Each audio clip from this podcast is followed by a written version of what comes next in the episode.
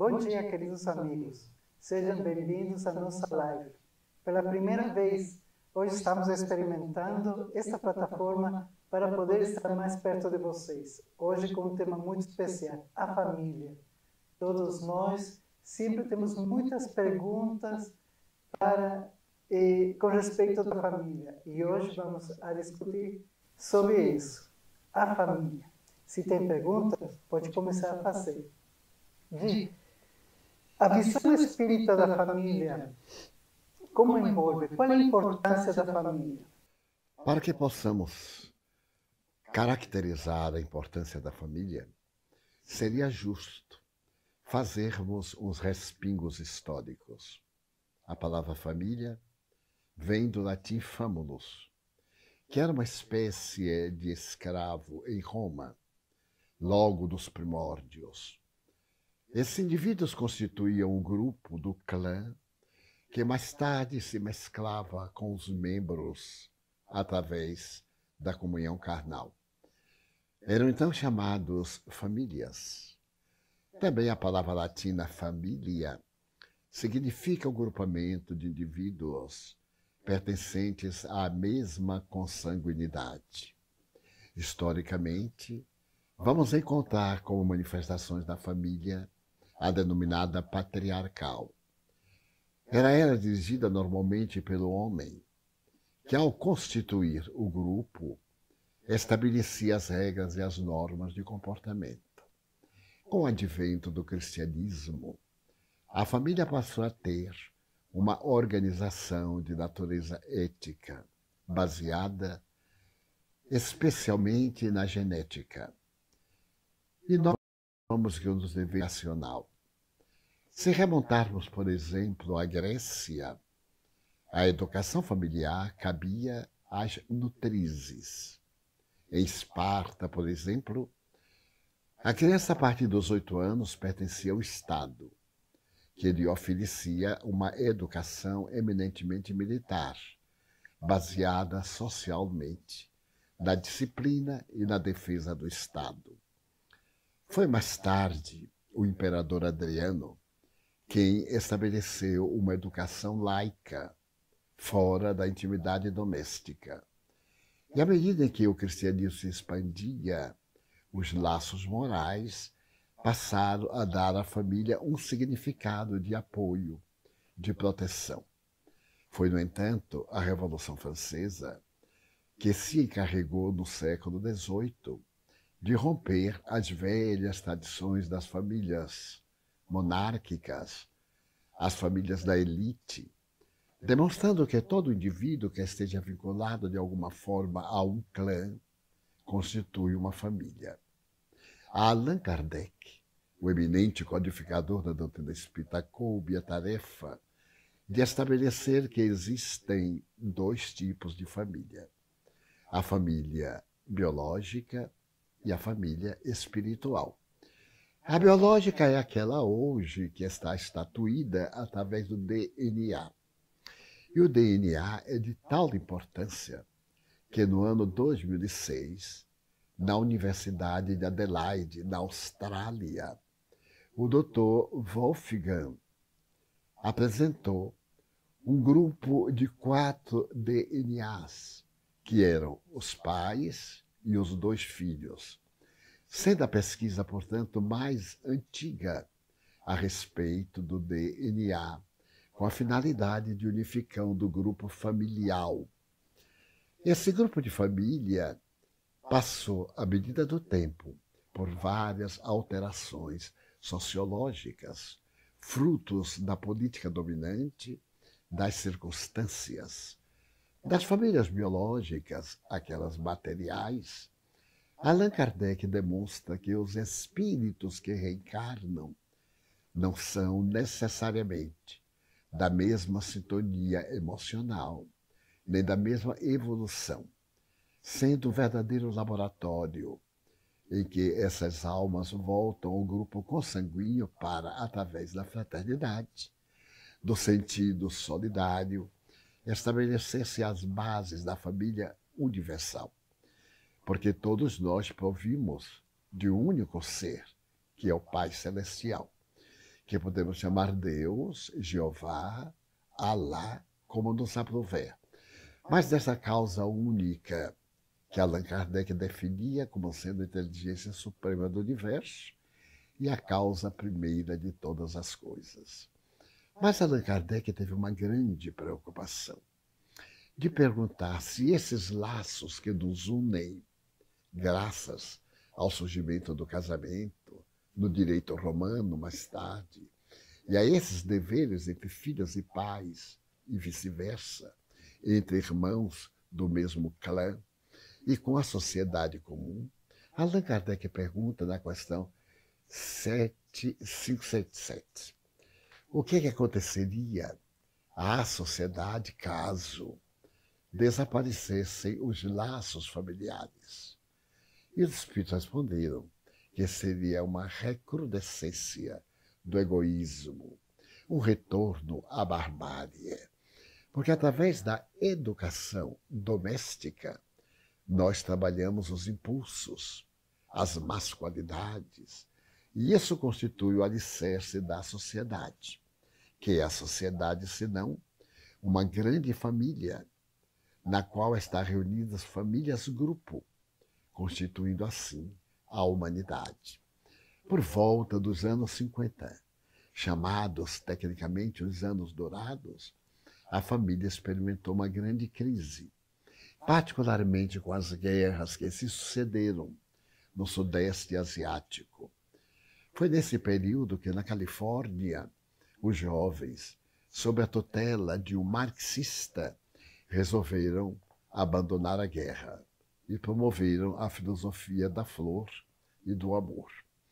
E logo de imediatamente romperam com as tradições familiares.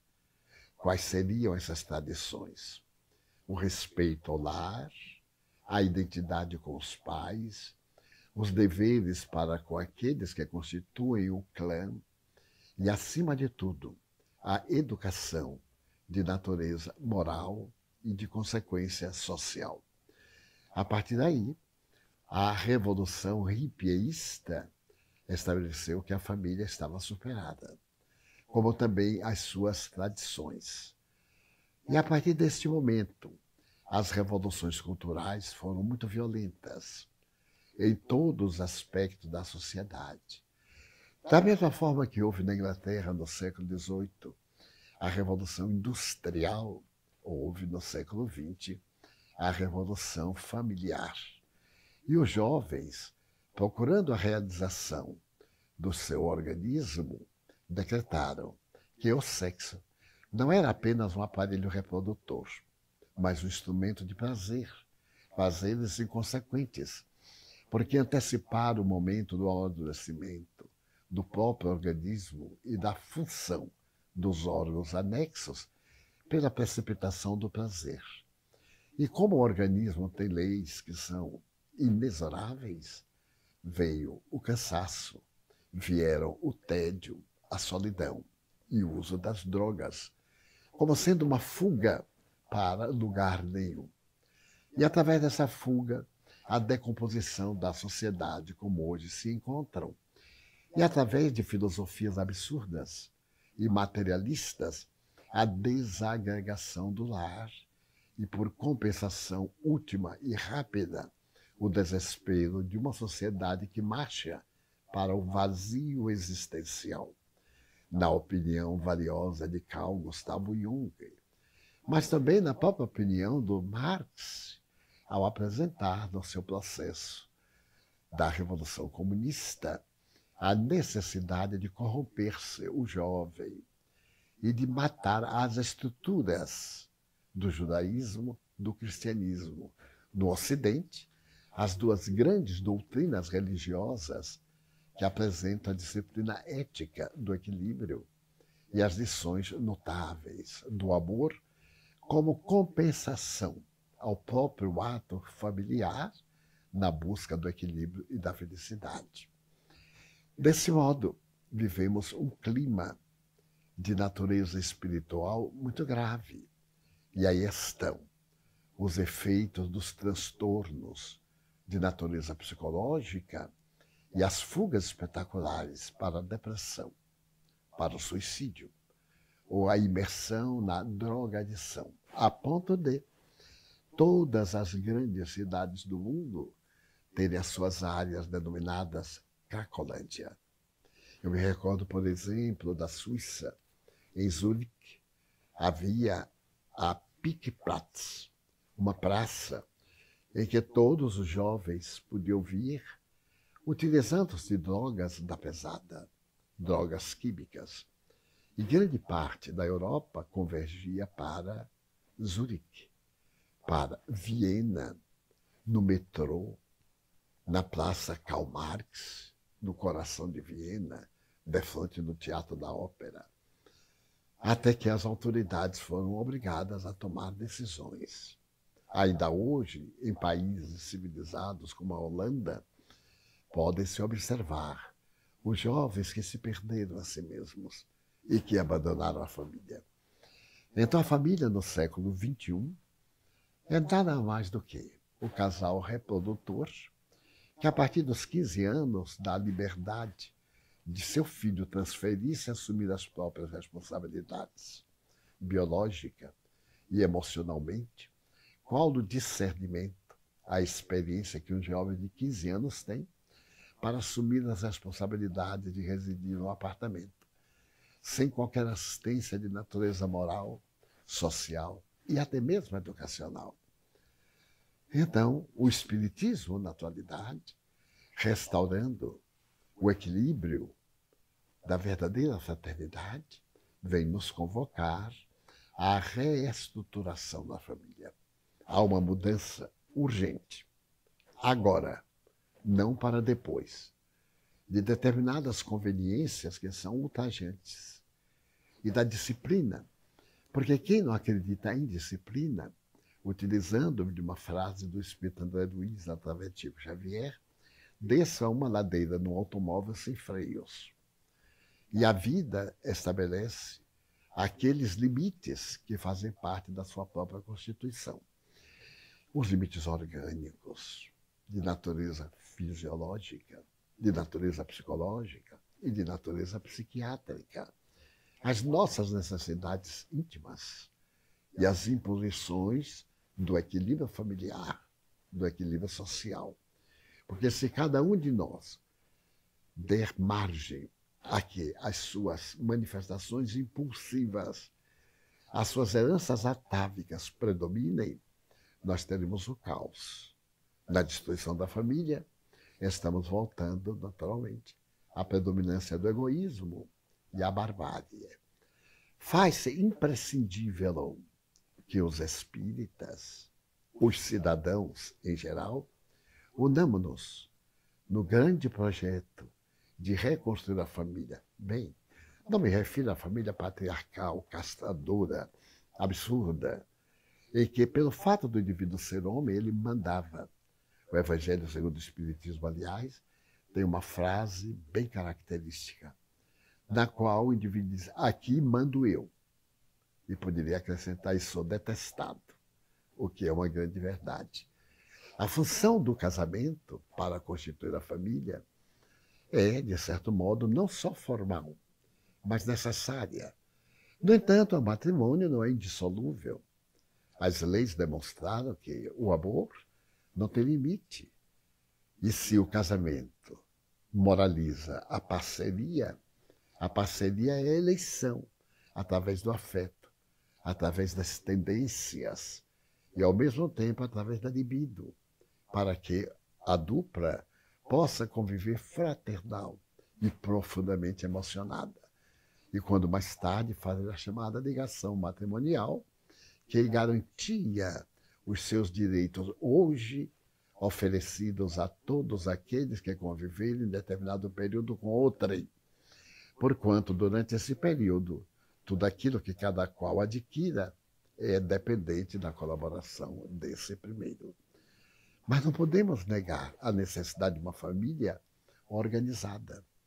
O que levou o pensamento filosófico a dizer que primeiro, a primeira escola é o lar. O lar não é apenas o lugar de paredes, de portas, aí é a casa. mas é essa estrutura moral, ética, em que desenvolvemos os sentimentos, em que aprendemos a renunciar, em que conseguimos elaborar os nossos projetos de vida com vista ao nosso futuro. E é a proposta da reencarnação. Porquanto, se nós falharmos em determinados objetivos, retornaremos a eles em condição precária para nos reabilitarmos.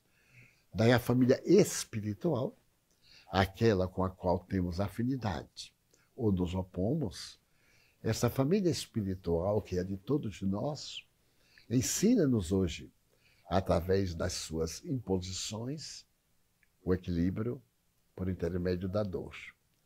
Eu sempre repito o pensamento de Pitágoras: educa a criança para não punir o indivíduo. Porque tudo aquilo que nós não fizermos na fase infantil, principalmente na primeira infância, na qual o cérebro registra por definitivo os valores e nunca mais esquece, nós teremos muita dificuldade em reeducar. Educar é criar o hábito, positivo ou negativo. Reeducar é estabelecer normas que corrigem os equívocos da educação. Então, no nosso ponto de vista, em uma abordagem espiritista, a família é a grande oficina de valores éticos em que o respeito aos pais, nossos geradores, nossos mantenedores, está em primeiro lugar, daí levando-nos ao respeito das pessoas idosas, das pessoas frágeis, das pessoas diferentes, daquelas que pertencem a uma ou a outra etnia, que tem este ou aquele comportamento, que se encontra em uma alta ou em uma menor situação de natureza econômica e mesmo humana. Somente assim poderíamos atingir o que denominaríamos a família espiritual construtora do mundo melhor. Temos algumas perguntas que estão chegando, muitas perguntas, na realidade. E vou fazer a primeira pergunta. Querido Divaldo, o que são os limites para as crianças e como ensiná-los a uma criança índigo que bate nos pais quando contrariada está? É que é uma criança mal educada. No começo, diz Lázaro, em uma bela página do Evangelho segundo o Espiritismo, nós somente tínhamos sensações instintos. Depois passamos a ter emoções. A criança índigo, a tese que foi apresentada por volta dos anos 80, 90, a criança que trazia uma aura especial, não é melhor nem pior do que outra criança. Educá-la é a tarefa do pai. Impedir os abusos, discipliná-la através da autoridade moral que o amor proporciona. Amar, sim. Negar, também. A negativa faz parte do sentimento profundo do amor. E quando nós amamos, temos mais direito de negar, porque não desejamos ver a pessoa querida numa situação aflitiva, aprendendo pelo sofrimento, o que pode ser evitado através da educação. Educar é criar hábitos hábitos saudosos. Se nós não temos o direito de punir, bater na criança, agredir, descarregar os nossos instintos agressivos, muito menos tem ela de se erguer contra os seus educadores. É inadmissível. Nem por brinquedo.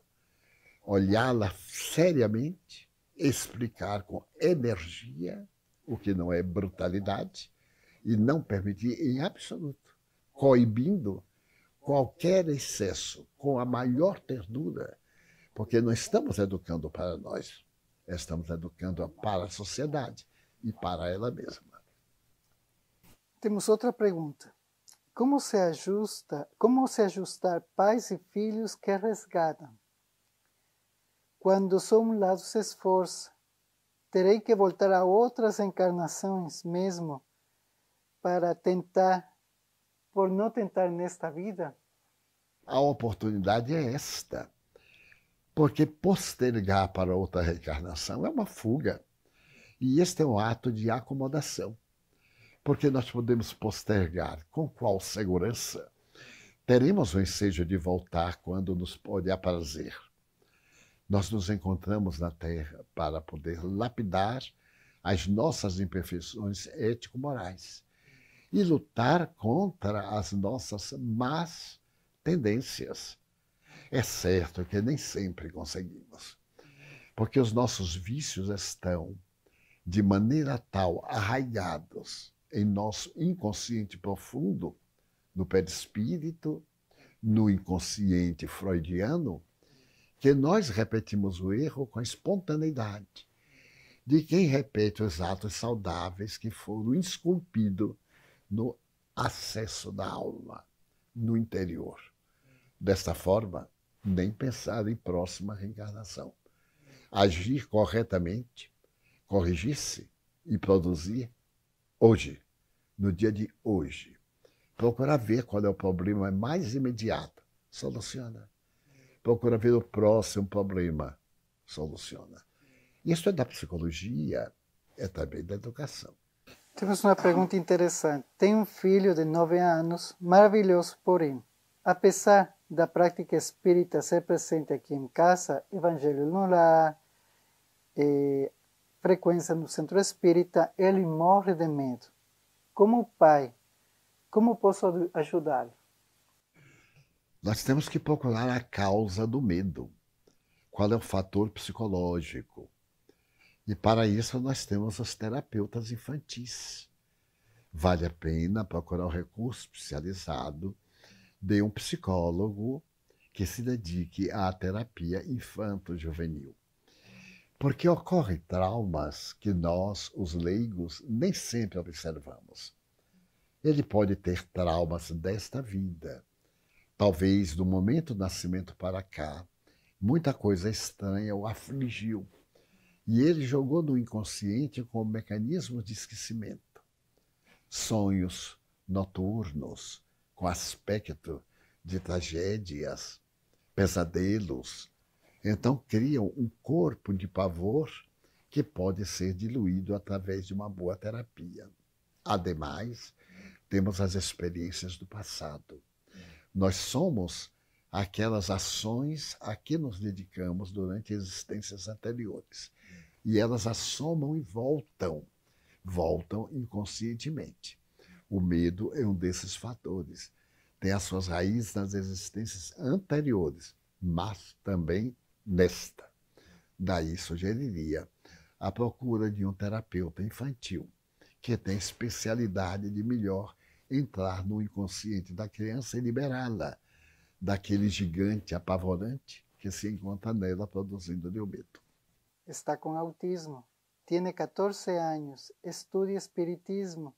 Él podrá más adelante participar en las reuniones mediúnicas. Indudablemente. Porquanto, o autismo não é uma enfermidade, é um transtorno. E desde que se encontre perfeitamente vinculado a los fatores do equilíbrio, do conhecimento, é uma pessoa normal, com uma aura autista.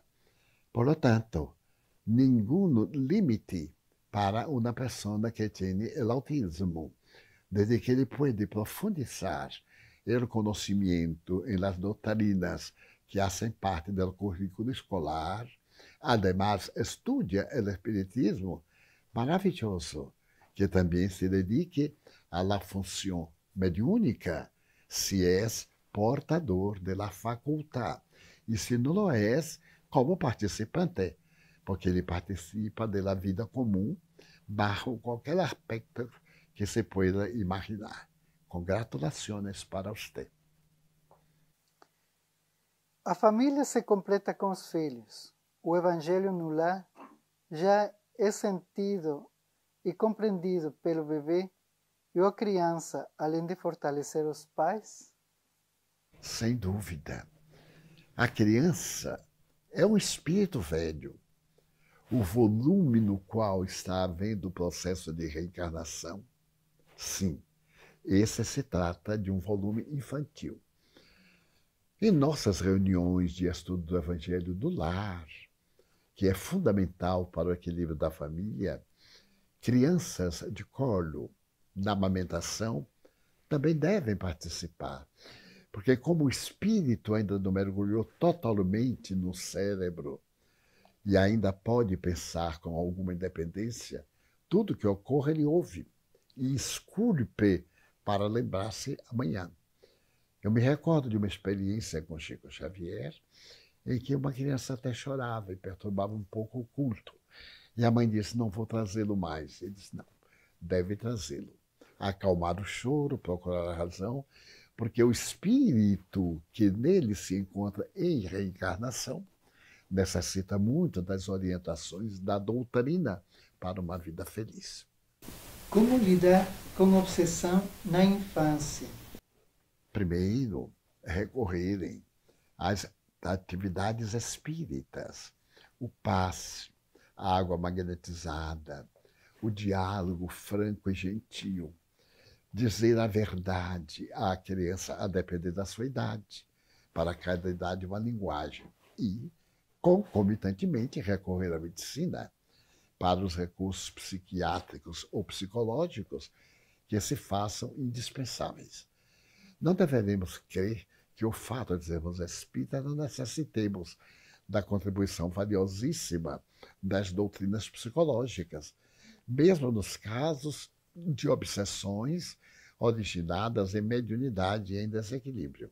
A psicologia nos dá uma orientação saudável para o bom comportamento. E se o caso é mais grave, também a terapia medicamentosa vai proporcionar aos neurônios a produção dos hormônios que estão em carência. Portanto, além das atividades espirituais, a terapia fluídica, a assistência do psicólogo infantil. Enquanto educação, as pessoas podem ficar sem jeito, especialmente com adolescentes que começam com outros comportamentos. E achei esta pergunta interessante porque no momento a influência dos colegas, do entorno, eh, vai trazer comportamentos diferentes também e que podem chocar a própria família. Então, na pessoa que está assistindo, pergunta o seguinte: qual é a melhor intervenção com um adolescente de 15 anos com relação à sexualidade? Ele observa o primo levando a namorada para dormir não a orientação sexual. Porque não há, além do impulso que é perfeitamente natural e que o organismo por si mesmo opera a realização nas autossatisfações oníricas, no sono, através dos sonhos, e perfeitamente orientar, não há uma necessidade de transformar o próprio lar no bordel. Também um dia um amigo me disse: Bem, minha filha está levando o namorado para casa. E eu prefiro do que o namorado levá-la para o bordel. Eu disse, ah, é muito interessante. Ela não vai ao bordel, mas fez da sua casa um bordel. Porque ela está hoje com o namorado, com quem certamente não vai casar. Dentro de um mês ou dois, ou menos ou mais, ela acaba. E arranja outro namorado. E traz para mim. E o seu filho também. E a sua casa se torna uma casa de tolerância Nesse sentido, nós temos princípios éticos. É isso que está faltando. O nosso lar não é um local de encontros fortuitos para satisfazer desejos e descarregar emoções exorbitantes. O nosso lar tem uma estrutura educacional. E se a pessoa está numa fase de desespero e necessita de atender às necessidades afetivas, procure amadurecer e resolva o problema através da união pelo matrimônio ou através da afinidade, assumindo a responsabilidade de morar com outro. Nós vemos em países ocidentais, como na Índia, em países árabes, aos 12 anos os matrimônios, antes mesmo que estejam as reações orgânicas e complementares, totalmente estatuídas. Vão residir juntos, mas são hábitos típicos dessas nações. Na visão cristã, nós temos que disciplinar o nosso educando e a nós mesmos para que o sexo seja uma função orgânica, como o estômago, como o pulmão, que tem que ser atendido naturalmente, e graças ao qual a reprodução é feita através do prazer, dos hormônios que proporcionam alegria, da dopamina e dos hormônios mesmo sexuais. Então, dizer ao seu filho que o comportamento do seu primo não é um comportamento correto e censurar o comportamento daqueles que transformam a sua casa no prato largo das sensações grosseiras do sexo em desalinho. Todos nós temos dificuldade para eh, colocar em prática a disciplina. E muitas vezes não sabemos como ser disciplinados com nós mesmos e queremos também jogar essa disciplina com, com os filhos. A disciplina tem essa, essa constante de se a disciplina tem que punir, se a disciplina tem que ser, não sei, grossa, ou se a disciplina deve ter uma característica aconchegante. Qual a forma correta de disciplinar? Como nós podemos pensar corretamente a disciplina? Disciplinar é estabelecer princípios éticos de comportamento, não manifestações punitivas de estados emocionais exagerados. Deus nos disciplina com amor, nos dá tudo aquilo que nós desejamos e nós passamos a discernir o que é válido do que não é válido. Livre-arbítrio. Mas ele impõe determinadas manifestações que são fatalistas. Nós temos o livre-arbítrio, mas nós temos também o destino, a fatalidade. Nasceu, morre. Fez o mal, sofre a consequência. Fez o bem, adquire o efeito. E assim por diante é que toda vez que nós falamos a palavra disciplina, ela está vinculada a forças militares. E nós passamos a herdar aquelas exigências típicas do sargentão tradicional, que era um indivíduo brutal, pelo menos historicamente, a que todos os convocados temiam e tinham que obedecer. Como é que um pai disciplina um filho? Dando não, sorrindo e beijando-o não cedendo à insistência dele. A criança, o jovem, tem a capacidade de insistir. E nós, adultos, a facilidade de nos irritarmos. Então ficamos entre dois pontos. Ou nos irritamos e reagimos, ou então nos cedemos para vermos livres. Nem uma coisa nem outra. Toda vez que o filho insista, diremos não um milhão de vezes, sem contrariedade. No futuro ele desiste porque ele viu que esse não é o caminho. Mostrar a ele qual é o melhor caminho e mostrar o porquê nós negamos, o porquê nós estabelecemos horários para dormir, para acordar, porque ele necessita de dormir. Se o deixar com o telefone, com os sites maravilhosos, ele passa a noite até a exaustão, porque não tem discernimento. No dia seguinte está incapacitado para o trabalho. Então você pode assistir filmes até duas horas da manhã, claro, mas tem que levantar às sete para atender os seus compromissos educacionais que fazem parte da sua vida. Você vai notar que não aguenta, porque faltam aí duas a três horas de sono. E o sono é um refrigério para as células. Elas repousam, os neurônios cerebrais diminuem a atividade, restabelece o equilíbrio psicofísico. Então, a disciplina, aqui no caso, seria a educação. Vamos educar, ao invés de vamos disciplinar. Porque quando vamos disciplinar, dá logo a ideia de bater, de impor. Não. Nós vamos estabelecer regras e conduzi-las até o momento em que nós podemos, porque pessoas há que são incondutíveis. Mas nós faremos o melhor. E o resto é por conta da vida. É, é muito curioso é, o sono, porque aqui em nossas escolas as crianças são colocadas para dormir depois do almoço, tem um soninho. E são momentos para restabelecer as energias psíquicas e também os mentores espirituais intervêm para que possam ser ajudadas, né, nessa reencarnação. Mas eu queria perguntar, como é disciplinar as 600 crianças, ou as cento e pouco crianças, que foi a primeira turma que, que estuvo aqui, criada diretamente por você, por Nilson, na primeira etapa da Mansão do Caminho. Como foi essa disciplina? Porque há pessoas que com uma, com uma só criança já têm muitos problemas. Com 100 crianças, então, deve haver sido uma coisa difícil, né? Pareça, educar o grupo é mais fácil porque estabelecemos normas que um bom número faz automaticamente. E aquele outro grupo que não alcança, que tem rebeldia, fica à margem. Nós nos utilizamos do grupo modelar para servir de orientação. Tivemos muitas dificuldades, porque também éramos muito jovens, eu tinha 20 anos, Nilson tinha 23, e não éramos educados.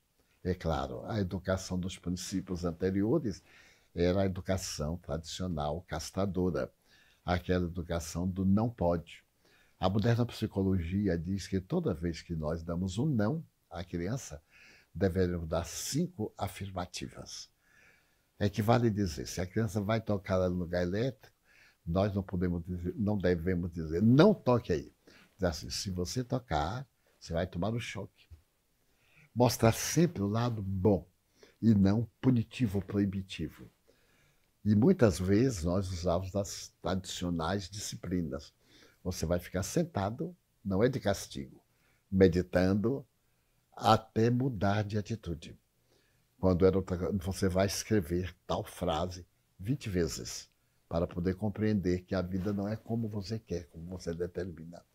Utilizávamos a psicologia da época, menos naturalmente a psicologia que eu fui vítima das surras homéricas meu pai pensava diferente e me aplicou muitas surras que eu não considero como negativas, porque eu não tinha discernimento para obedecer. Aí aprendi a obedecer pela força. E hoje eu obedeço naturalmente, submeto-me. Me criou hábitos saudáveis. Mas a punição é sempre desagradável porque ela é injusta e ela produz uma reação equivalente de mágoa, de desejo de vingança ou de indiferença. Portanto, o ideal é nós insistirmos sempre no bem, de uma forma positiva, explicando: eu nego por amor. Ah, mas os vizinhos é que eles não amam os filhos, querem se ver livre dos filhos. Mas como eu não quero me ver livre de você, eu quero ter você ao meu lado até o momento que se construa a sua família, então estabeleça uma família feliz para você. É assim que Jesus faz conosco. Como trabalhar aceitação e compaixão na família? Aí é um trabalho que a oração nos ajuda. Porque nós vivemos tão atarefados, tão aturdidos, tão tumultuados, que não temos tempo para o si profundo. Quantas vezes eu próprio procuro me recolher ao mundo íntimo e a mente está agitada pelas preocupações normais que se avolumam. Mas é indispensável que você se ame, que eu me ame e que eu pense também na minha autoiluminação, que eu me reserve alguns momentos para a paz. Recordemos-nos que Jesus, depois de atender a multidão, ele fugia, entre aspas, para o deserto, para se encontrar com Deus, isto é, o Deus interior. A multidão asfixia. O grupo produz ansiedade, muita balbúrdia, da distonia nervosa. E nós ficamos com os nervos em desequilíbrio, como se fossem fios elétricos com uma alta carga, além da sua possibilidade de condução. Eu sugiro mesmo aos amigos queridos e aos inimigos a viagem interior. Procure orar mais quando for ficando irritado e enfesar para uma boa resposta, ore o Pai Nosso, vagarosamente. Perdoa as nossas dívidas, assim como eu perdoo aqueles que me ofenderam. E assim por diante. Vai nascendo algo que a gente pode não estar disposto, pode não estar simpático, mas está bem. Naquele estado de paz interior que ele conseguiu manter. E quando a irritação vier, Há uma técnica psicológica. Saia do ambiente. Chico Xavier recebeu uma orientação de um espírito muito amigo. Coloque a água da paz. Coloque na boca a água. Conte até 10. Se ela esquentar, jogue fora e coloque outra. Evite, quanto possível. E se se irritar, o que é perfeitamente humano e normal, e extrapolar, peça desculpas. Reabilite-se. Procure demonstrar que foi um momento infeliz. Todos, sem exceção, Cristo é única. Todos nós temos esses momentos que eu chamo momentos infelizes. Sempre peço a Deus que a minha desencarnação se dê no momento de paz e não no momento de angústia, de perturbação, porque é esse momento que eu vou despertar no além. Portanto, tenha esse sentimento de misericórdia, de compaixão, dizendo: se eu, que sou uma pessoa esclarecida, estou nesse nível, então eu tenho que tolerar Fulano, que é menos lúcido do que eu, que ultrapasse, que se encontre no estado de desespero. Existem pessoas que nós podemos conhecer ao longo de nossa existência, de nossa vida, mas estas pessoas não são de nossa própria família genética, mas conhecemos a ele gostamos muito dessas pessoas e elas se convertem em nossa própria família, ou melhor, como se fosse nossa família. Por que tudo isso? Porque já é conhecida do passado. É o que a psicologia francesa chama de déjà vu. Nós olhamos uma pessoa, nos afinamos, estamos na mesma onda. E muitas vezes dentro de casa, estamos diante de familiares que detestamos, que vieram para reparar, pais e filhos desastrados, que se odeiam, irmãos que se detestam e se matam, e amigos que nós vamos buscar bem distante, a que amamos como nos amáramos a nós próprios, porque são vínculos afetivos de outras vidas. E é exatamente isso que a família biológica nos enseja: pegar a pedra bruta e trabalhá-la para que na próxima reencarnação seja esse querido. Amizade que vamos trabalhando desde hoje, tolerância que vamos colocando desde agora, considerando que é uma alma doente fazendo trabalho de saúde através da nossa compaixão. Em verdade, os laços de família são muito importantes. Eu compreendi eh, hoje, nesta, nesta manhã, que a família dá identidade, permite a pessoa ter uma identidade, eh, ter responsabilidade, ter disciplina e ser bem sucedido também dentro da sociedade na conformação do seu próprio núcleo afetivo. Então, a recomendação do livro dos Espíritos de por que recrudesceria o, o egoísmo, a falta da família é justamente isso, porque uma pessoa sem família fica desestruturada e não teria ra razão para ter um comportamento solidário, bondoso, amoroso com todas as pessoas. E a família é isso. E a todos nós nos ensina a amar. Isso é o que eu compreendi. Bom, queridos amigos, chegamos ao final de nossa live, mas vamos ter novas oportunidades de estar juntos, de reunir-nos, de responder muitas perguntas. E com certeza, com certeza vamos marcar outro dia. Muito obrigado e até a próxima oportunidade.